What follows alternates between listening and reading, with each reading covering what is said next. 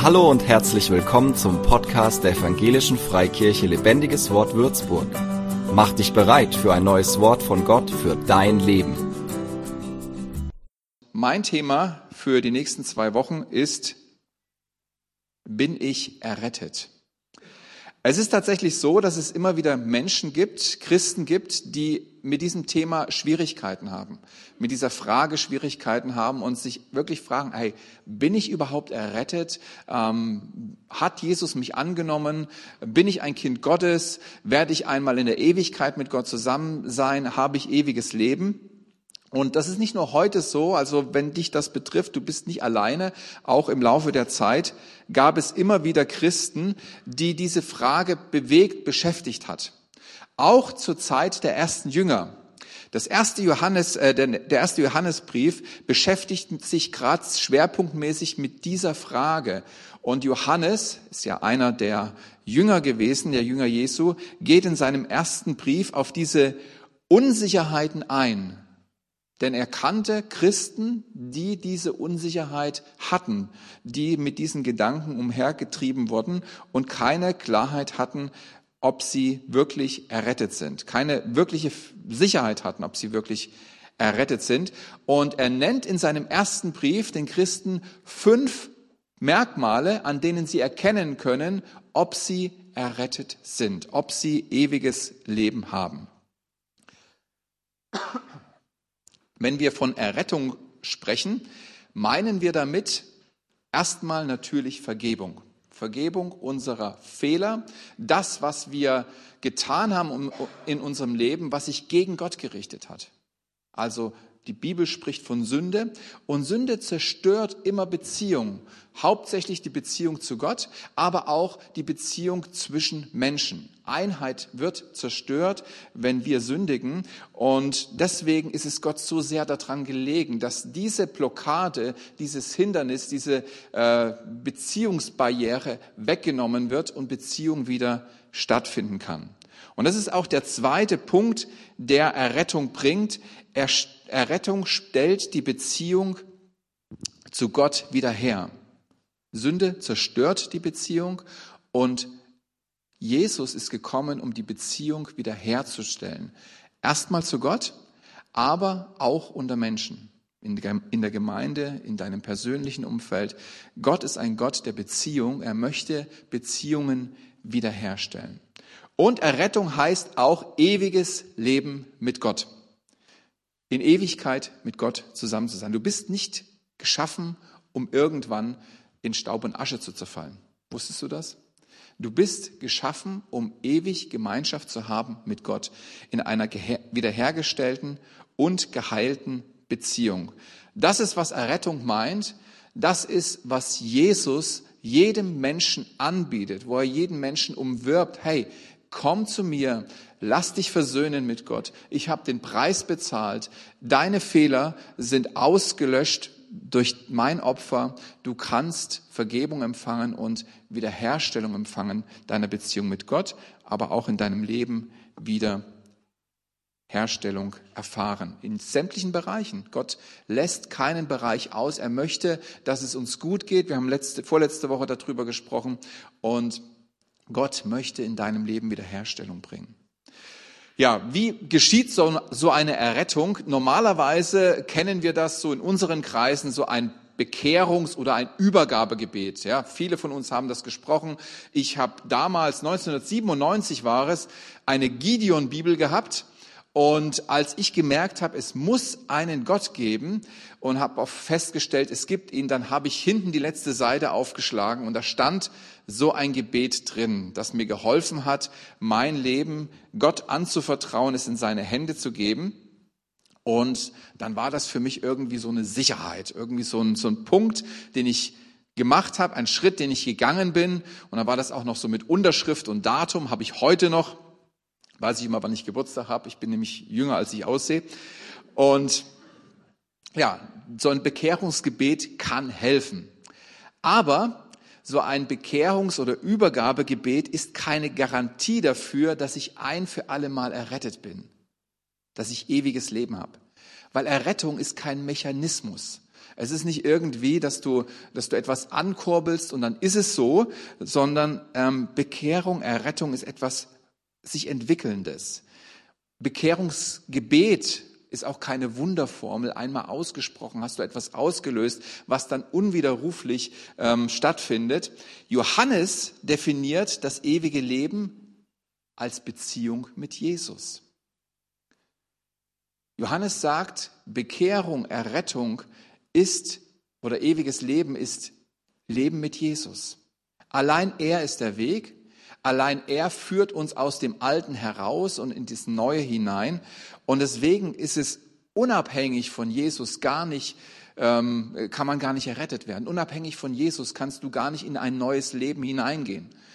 Das bedeutet natürlich auch, dass das neue Leben oder dass das ewige Leben nicht erst später beginnt, wenn du hier irgendwann mal weggehst, sondern das ewige Leben beginnt, sobald du in die Beziehung mit Jesus eintrittst. Schon hier und jetzt in deinem Leben kannst du Ewigkeitsleben schmecken und erleben. Jesus sagt ja selbst von sich, ich bin der Weg und die Wahrheit und das Leben. Niemand kommt zum Vater als durch mich. Eigentlich müsste er sagen, niemand kommt zum Vater als mit mir, an meiner Hand, an meiner Seite, unter meiner Führung. Weil das ist es, was es eigentlich bedeutet. Wir gehen in eine Ewigkeit mit Jesus. Er ist nicht nur der Schlüssel zur Tür, sondern er ist der Weg, auf den wir uns begeben und auf dem wir bleiben wollen. Unsere Errettung liegt in der Beziehung zu Jesus. Und das ist so der Grund, das Fundament, was ich mitbringen wollte, wenn wir heute davon reden, äh, über das Thema bin ich errettet. Und jetzt möchte ich euch gerne die ersten Punkte mitgeben, die Johannes den damaligen Christen gesagt hat, wovon sie sicher sein können oder wodurch sie sicher sein können, wenn das in ihrem Leben Realität ist, dass sie ewiges Leben haben, dass sie errettet sind. Der erste Punkt ist der Glaube an Jesus. Ihr habt es vielleicht schon erlebt, dass ihr von einer Person erfahren habt, jemand hat euch erzählt und ähm, ihr habt irgendwo was mitbekommen, vielleicht auch ein Internetauftritt von einer Person und ihr habt so ein gewisses Bild gehabt von dieser Person, wie sie tickt, wie sie drauf ist und habt euch so eine gewisse Vorstellung gemacht. Und dann kam der Moment, wo ihr die Person tatsächlich selber kennengelernt habt. Und in den allermeisten Fällen, zumindest ist es bei mir so, muss man dann sagen, ah, meine Vorstellungen waren nicht ganz richtig. Manchmal waren meine Vorstellungen auch ganz anders äh, als die Realität. Diese Person musste ich erst kennenlernen, um wirklich zu merken, wer sie ist oder wie sie ist. Man stellt immer fest, die Person ist anders, als man dachte. Und genauso kann es uns mit Jesus gehen. Gehört, irgendwo gesehen, irgendwo was aufgeschnappt, im Internet, über, über, über TV, ähm, vielleicht auch was andere Religionen über ihn sagen, so, so, so sozusagen sein, sein Profil im Internet äh, gelesen, aber letztendlich stellt das nicht wirklich Jesus dar. Wer Jesus ist, was ihn ausmacht und welche Bedeutung er für uns hat, liest du nicht auf Instagram, findest du auch nicht im Fernsehen, liest du nicht irgendwo in der Tageszeitung. Es gibt ein Buch, eine Schrift, die dir Jesus eins zu eins vorstellt, und das ist die Bibel. Wer Jesus wirklich ist, steht in der Bibel. Und wenn wir Jesus wirklich kennenlernen wollen, brauchen wir die Bibel. Es gibt viele Menschen oder vielleicht auch alle Menschen, die eine Meinung von Jesus haben, aber wenige kennen ihn wirklich, weil wenige sich die Mühe machen, ihn wirklich kennenzulernen, wie er wirklich ist. Aber die gute Nachricht ist, er stellt sich vor, er möchte, dass wir wissen, wer er ist und er möchte, ja, dass wir unsere Fragen auch beantwortet bekommen. Er möchte, dass wir ihn kennenlernen können, ganz persönlich. Und eine Aussage über Jesus, die schon sehr umfangreich und sehr groß ist, die möchte ich mir mit euch anhören im nächsten Video.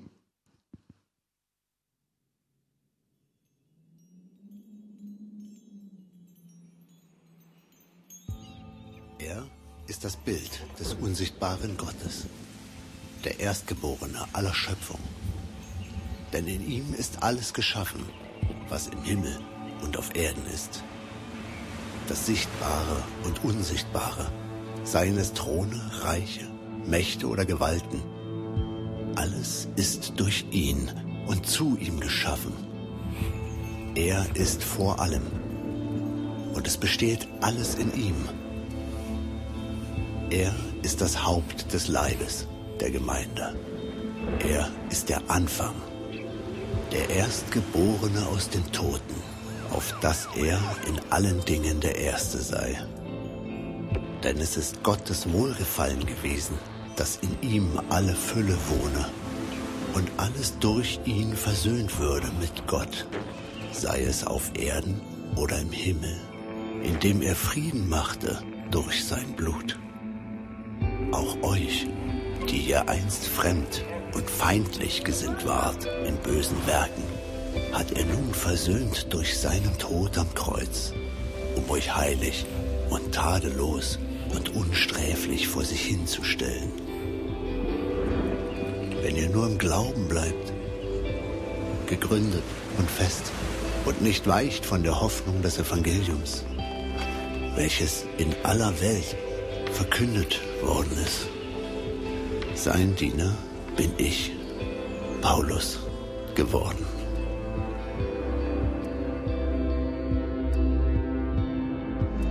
Vieles, was die Bibel uns über Jesus sagt, ist so über dem, was wir uns vorstellen können, ist so unglaublich einfach, dass sich unser Verstand, unser Intellekt total schwer tut, das zu ergreifen, das zu verstehen, das anzunehmen und zu glauben.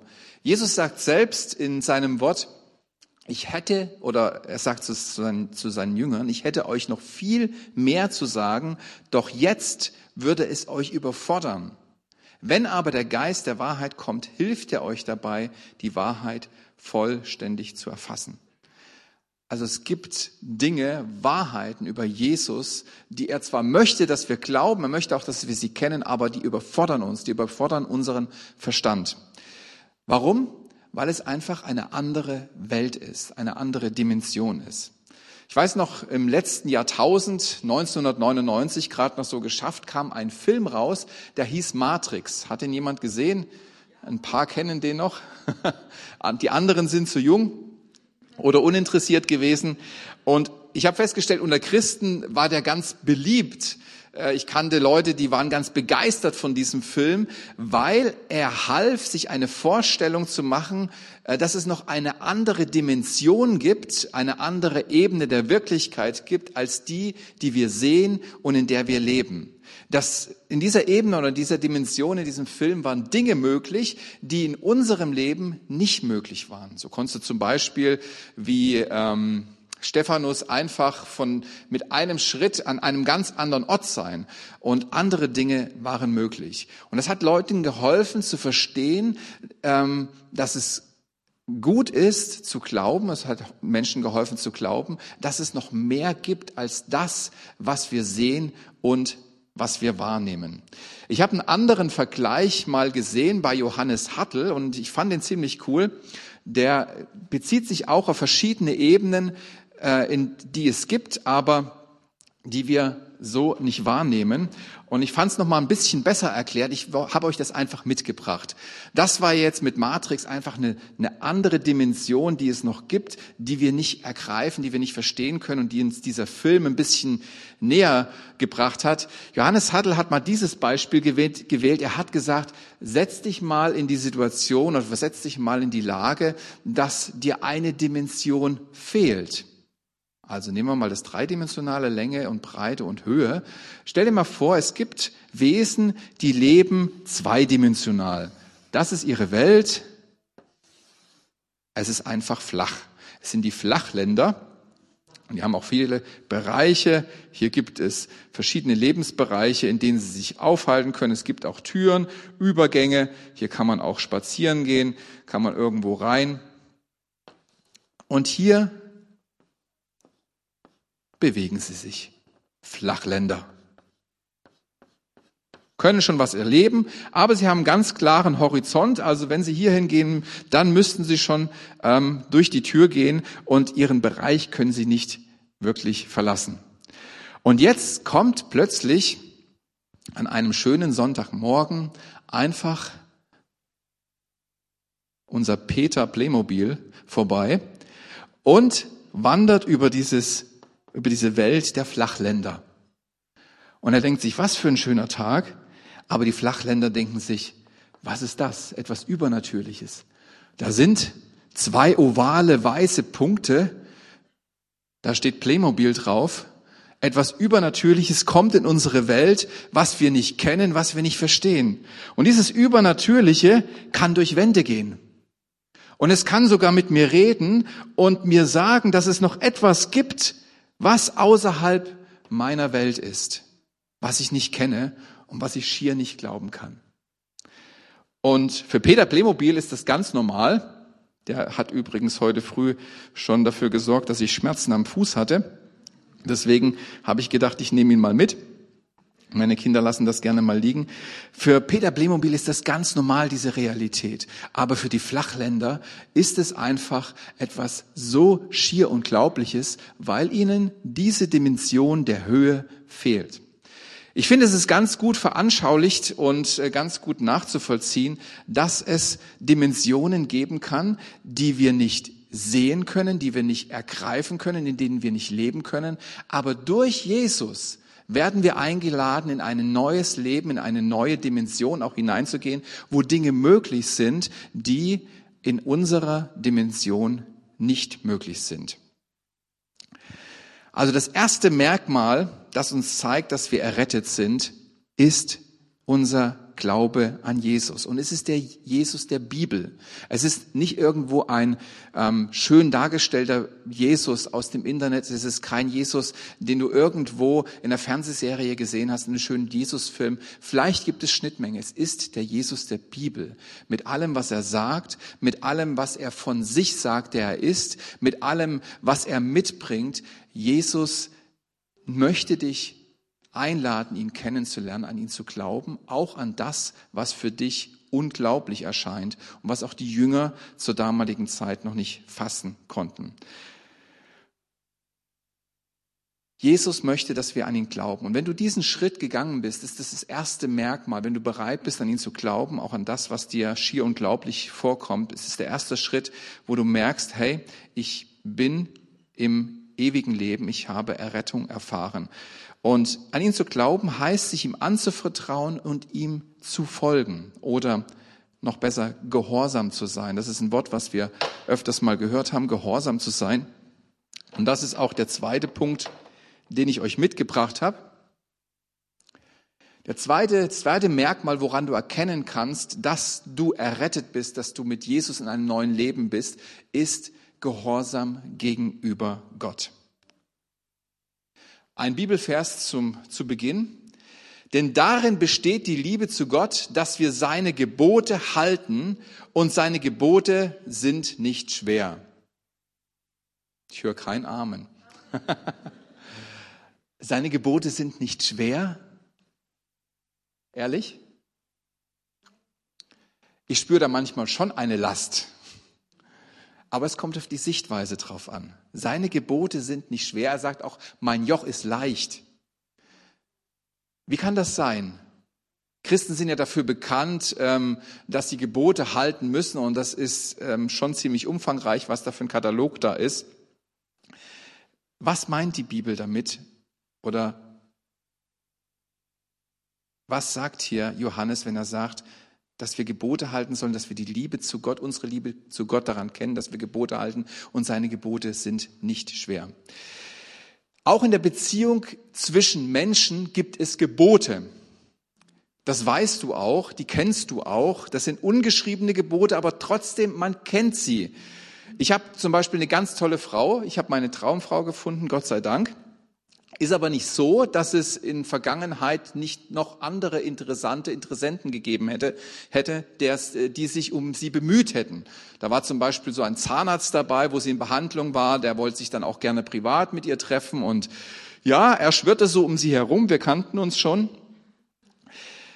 Mein Glück war, dass sie nur mich wollte. Halleluja. Und dieses Ja zu mir war gleichzeitig ein Nein zu allen anderen Männern. Ihr Ja zu mir war ein Nein zu allen anderen Männern. Anders hätte und würde die Beziehung nicht funktionieren. Das geht nicht. Denke, dieses ungeschriebene Gesetz kennt ihr. Ähm, ein ungeschriebenes Gebot in unserer Beziehung ist, du sollst keinen anderen Partner haben neben mir. Kennen wir auch anderswoher. Aber ich glaube, jeder, der verheiratet ist, hat dieses Gebot in sich und ähm, bewahrt dieses Gebot und ist bemüht, dieses Gebot ja, sich in, in der Richtung dieses Gebotes zu bewegen. Es ist nicht egal, wie ich mich in einer Beziehung verhalte. Ich weiß nicht, ob du das wusstest, aber Fremdgehen beschädigt die Beziehung. Fremdgehen ähm, schadet deiner Beziehung. Ich muss meinen Teil dazu beitragen, dass eine Beziehung funktioniert und gesund bleibt. Es ist an mir dazu ähm, hin, mit hinzuwirken, dass eine Beziehung gelingt. Und das gilt eben auch für unsere Beziehung mit Gott. Ich habe ein Leben gehabt äh, vor Gott, also ohne Gott, so richtig ohne Gott lebt man ja nicht, weil er segnet uns und äh, wir haben auch gehört, alles ist durch ihn, wenn wir leben, auch wenn du Gott ablehnst, du lebst eigentlich, weil es Jesus gibt aber er lädt dich auch ein in eine persönliche Beziehung. Das habe ich mit 20 Jahren erfahren. Aber vorher war ich auf anderen Wegen unterwegs. Und so bin ich zum Beispiel zu Reiki gegangen. Ich weiß nicht, ob ihr das kennt. Reiki, das ist eine ähm, spirituelle Sache. Da tut man durch Handauflegen ähm, Energie durch sich fließen lassen hin zu dem anderen. Und das kann Heilung äh, be be ähm, bewirken, kann aber auch Stärkung so des inneren Menschen bewirken. Also alles mal in Anführungsstrichen gesetzt. Und das ist was ganz Reelles. Das sind reale Kräfte, die man ganz reell spüren kann. Und es hat reelle Auswirkungen in, der, in, in persönlichen Leben und im Leben der anderen. Ich weiß noch, wie ich dann so einer Zeremonie auch saß mit dem Oberreiki-Guru. Und da wurden meine Chakren geöffnet, also dass die Energie des Universums durch mich durchfließen kann hin zu anderen Menschen, denen ich die Hände auflege. Handauflegung, ne? Es wird alles verdreht. Woher kommt Handauflegung? Hört euch mal die Predigt von letzter Woche an. Und ich durfte einfach erfahren, es gibt eine Dimension über dem, was ich kannte, über, den, über dem, in dem ich gelebt hat. Und als ich dann zum Glauben komme, kam, habe ich festgestellt, okay, du kannst nicht beides machen. Du musst dich entscheiden, möchtest du mit Gott gehen oder möchtest du mit anderen Kräften dich auseinandersetzen. Wir können auch in der Beziehung mit Gott fremd gehen. Das, die Bibel nennt das Götzen, Götzen dienen oder sich mit Götzen auseinanderzusetzen. Oder du kannst auch die Einheit mit Gott beschädigen, indem du seinen Geist betrübst. Die Bibel spricht davon, dass wir den Heiligen Geist betrüben können, indem wir unser Verhalten nicht so ausrichten, wie es der Beziehung dienlich ist. Und so sind Gottes Gebote darauf ausgerichtet, unsere Beziehung mit ihm und mit anderen Menschen gesund zu halten. Das ist es, worum es bei den Geboten geht. Das allererste, was, die, was, was Sünde tut, ist Beziehung zu zerstören. Natürlich kommt auch weiterer Schaden in unser Leben, aber das Eigentliche ist, dass es Beziehung zerstört. Beziehung zu Gott und auch Beziehung zu Menschen in unserem Umfeld. Und Gottes Gebote sollen uns helfen, Beziehung zu bauen, Beziehung ähm, gesund zu halten und Beziehung eine gesunde Entwicklung zu geben. Und Jesus wurde mal gefragt von den gläubigen Juden, was denn das höchste Gebot sei. Und ich finde seine Antwort so toll, weil es macht Glauben und Leben mit Jesus so einfach vom theologischen Verständnis her. Ich habe es euch einfach mal mitgebracht. Ich glaube, euch dient es genauso, wie es mir dient. Auf diese Frage antwortete Jesus, liebe den Herrn, also das höchste Gebot, liebe den Herrn, deinen Gott von ganzem Herzen, mit ganzem Willen und mit deinem ganzen Verstand. Dies ist das größte und wichtigste Gebot. Aber gleich wichtig ist ein zweites. Liebe deinen Mitmenschen wie dich selbst. In diesen beiden Geboten, und jetzt kommst, kommt, ist alles zusammengefasst, was das Gesetz und die Propheten fordern. Wenn du das beherzigst, wenn dein Herz darauf ausgerichtet ist, Gott zu lieben und deinen Nächsten wie dich selbst, dann bist du eigentlich auf der auf dem Weg des Lebens. Dann dürfst du erfahren, wie sich das Leben entwickelt, äh, wie deine Beziehung sich vertieft mit Jesus und wie du auch ein Segen bist für dein Umfeld. Das ist das Gesetz zusammengefasst. Gott zu lieben und deinen Nächsten wie dich selbst. Und jetzt nochmal zurück zu dem Vers. Darin besteht die Liebe zu Gott, dass wir seine Gebote halten. Wenn wir jemanden lieben, werden wir darauf bedacht sein, diese Beziehung zu bewahren und dieser Beziehung, ja, sich so zu verhalten, dass, dass es dieser Beziehung zuträglich ist, dass es, dass diese Beziehung sich entwickeln kann. Wer liebt, investiert gerne. Wer liebt, tut seinen Geliebten gerne Gutes, investiert sich gerne. Wer mich kennt ein bisschen näher, weiß, dass ich telefonieren überhaupt nicht mag. Es ist für mich, muss ich mich dafür entscheiden, zu telefonieren. Ich habe gestern viel telefoniert äh, mit etlichen aus der Gemeinde, aber telefonieren ist nicht, gehört nicht zu meinen Lieblingsaufgaben. Ich weiß, kann, man, kann manche gar nicht verstehen, aber ist einfach so. Als ich meine Frau lieben gelernt habe, und wir nicht beieinander sein konnten, habe ich telefoniert, wie ich noch nie in meinem Leben telefoniert habe. Es war mir keine Herausforderung, stundenlang an diesem Telefon zu hängen. Und ich habe auch nicht mich gefragt, ja, wie lange müssen wir denn jetzt noch telefonieren? Es war eher umgekehrt. Es war so, dass wir gesagt haben, Schatz, wir müssen jetzt langsam mal zum Ende kommen, weil bald geht die Sonne wieder auf und morgen hat der Tag wieder seine Aufgaben. Also es war gerade andersherum. Das, was vorher eine Last war, das, was vorher eine Herausforderung war, was mir schwer fiel, was ich nicht mochte, war plötzlich das Schönste auf Erden, weil sie da war. Liebe verändert etwas. Liebe lässt nicht mehr an Leistung denken, an das, was du zu tun hast, an Gebote, an Anforderungen an dich selber, sondern Liebe möchte sich zum Ausdruck bringen. Und sie nutzt jedes Mittel und wenn es nicht so geht, dann halt per Telefon, um sich auszudrücken, um zu leben. Die Liebe zu Gott befähigt uns, seine Gebote zu halten. Das ist es, warum seine Gebote nicht schwer sind, weil die Liebe uns dazu befähigt, seine Gebote zu halten. Du machst plötzlich, du hast plötzlich eine andere Sicht darauf. Du, dir ist es nicht mehr ein Verbot, dir ist es mehr ein, eine Möglichkeit, mit dem, den du liebst, zusammen sein zu können und diese Beziehung auszubauen. Und deshalb sagt Johannes, und seine Gebote sind nicht schwer. Und deshalb sagt Johannes auch, ähm, dass wir an der Liebe zu ihm sehen, dass, dass wir an den Geboten, wenn wir Gebote halten, sehen wir, dass wir ihn lieben. Weil automatisch wirst du dich auf diesen Weg begeben. Der zweite Punkt ist also, dass wir Gott gehorsam sind. Und das hat was mit seinen Geboten zu tun. Du wirst erkennen, wenn du gehorsam lebst und mehr, es ist mehr, es geht mehr darum, so, so ein Feststellen erkennen. Ähm, huch, ich lebe ja plötzlich anders. Mein Leben hat sich neu geordnet. Meine, meine Wünsche, meine, meine Prioritäten haben eine neue Ordnung bekommen.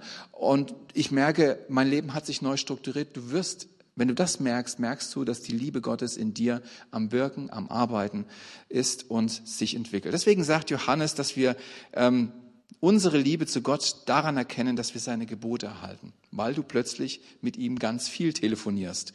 Es stellt sich nicht die Frage, wie viel sollte ich denn am Tag beten, wie viele Minuten, wie viele Stunden. Du suchst ihn, du suchst den Austausch. Du bist unterm Tag im Austausch, du bist gerne mit ihm im Austausch. Das sind die zwei Punkte, die ich euch heute mitgebracht habe. Nächste Woche gibt es die anderen Punkte. Und ich möchte jetzt einfach zum Schluss einen Punkt setzen und dich einladen in eine Erneuerung. Wenn du gemerkt hast, dass deine Beziehung zu ihm trocken geworden ist, dass sie mühsam geworden ist, dass sie schwer geworden ist, dass es nicht mehr so die erste Liebe ist, in der du lebst, wo alles so frisch ist und du Dinge gerne machst, die mit Gott zu tun haben, wo du gemerkt hast, wenn du merkst, dass so eine gewisse Schwere und so, eine gewisse Trockenheit hineingekommen, möchte ich dir sagen, er möchte dich zurückführen in die erste Liebe. Er möchte dich zurückführen in dieses, wow, mein Gott, ich suche nur danach, wie ich mit ihm Gemeinschaft haben kann. Und ich möchte auch sagen, die erste Liebe zu verlieren, da rauszugehen, ist normal. Du wirst in einer Beziehung mit einem Partner auch merken, dass es unterschiedliche Phasen gibt. Und man immer wieder mal dazu, zu dem Punkt kommen muss, zu sagen, okay, ich möchte wieder an meiner Liebe zu meinem Partner arbeiten. Ich möchte, dass es wieder knistert, ähm, wenn ich an sie denke oder an ihn denke. Ich möchte, dass es wieder schön wird, wie es früher wird. Und so ist es auch normal, dass wir in unserem Glaubensleben bestimmte Phasen haben, wo diese erste Liebe nicht mehr so prickelnd, nicht mehr so greifbar, nicht mehr so belebend ist, wie wir das mal erlebt haben. Aber wir kennen das noch. Und ich möchte dich einladen, ähm, Gott zuzulassen, dass er dir hilft, in diese erste Liebe zurückzukommen. Dass wir die erste Liebe von Zeit, und, von Zeit zu Zeit verlieren, ist normal, aber Gott möchte uns auch immer wieder in diese Liebesbeziehung zurückführen. Und wenn die Bibel davon spricht, dass die Liebe Gottes ausgegossen ist in unsere Herzen, spricht sie von einer Realität, die für dich und für mich greifbar ist. Der Heilige Geist hat eine Aufgabe neben anderen. Er möchte, dass die Liebe zu Gott in unserem Leben frisch bleibt. Er möchte, dass die Liebe Gottes ausgegossen ist in unsere Herzen und bewirkt, dass wir in einer engen Beziehung, in einer Liebesbeziehung mit Gott leben können. Und ich lade dich einfach auf, am Ende des Gottesdienstes äh, ein, am Ende des Gottesdienstes aufzustehen. Ich möchte gerne mit euch beten. Dürft jetzt aufstehen möchte gerne mit euch beten und den Heiligen Geist bitten, seine Liebe wieder neu in unsere Herzen auszuschütten, uns eine Erfrischung zu geben, wo du das brauchst, seiner Liebe und unsere Beziehung zu Gott. Seid ihr bereit? Amen. Vater, wir danken dir. Wir danken dir für deinen Sohn Jesus Christus, den du gesandt hast, damit wir versöhnt werden mit dir, dass wir in eine lebendige äh, Liebesbeziehung hineinkommen, die wir in Ewigkeit leben dürfen. Und du siehst auch unseren Zustand. Du siehst den Zustand von, ja, von jedem Einzelnen hier. Ob diese Liebe noch am Lodern ist oder ob dieser doch nur noch klimmt und es eher trocken geworden ist, es eher fad geworden ist. Und ich bitte dich um deine Erfrischung. Heiliger Geist, wir laden dich ein, dass du uns neu erfüllst. Komm du neu mit deiner Gegenwart. Komm du neu mit deiner Kraft. Erfülle unsere Herzen neu mit der Liebe Gottes. Lass uns erleben, dass Gott uns liebt. Lass uns erleben, dass wir angenommen sind.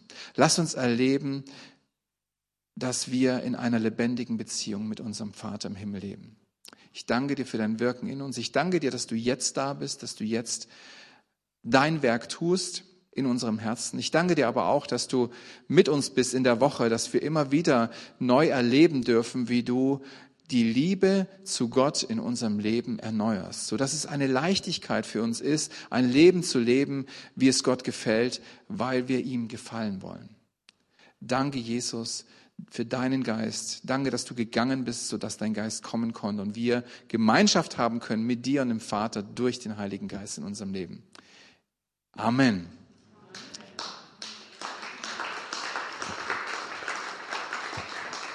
Das darf man übrigens immer wieder in Anspruch nehmen. Diese Erfüllung mit dem Heiligen Geist, manche sagen dreimal täglich, erbitten, aber auch, dass die Liebe Gottes unser Herz nur erfüllt durch den Heiligen Geist, das darfst du dem Heiligen Geist bitten. Er möchte es gerne tun, weil er so interessiert ist, dass deine Liebesbeziehung zu Gott immer in Flammen steht.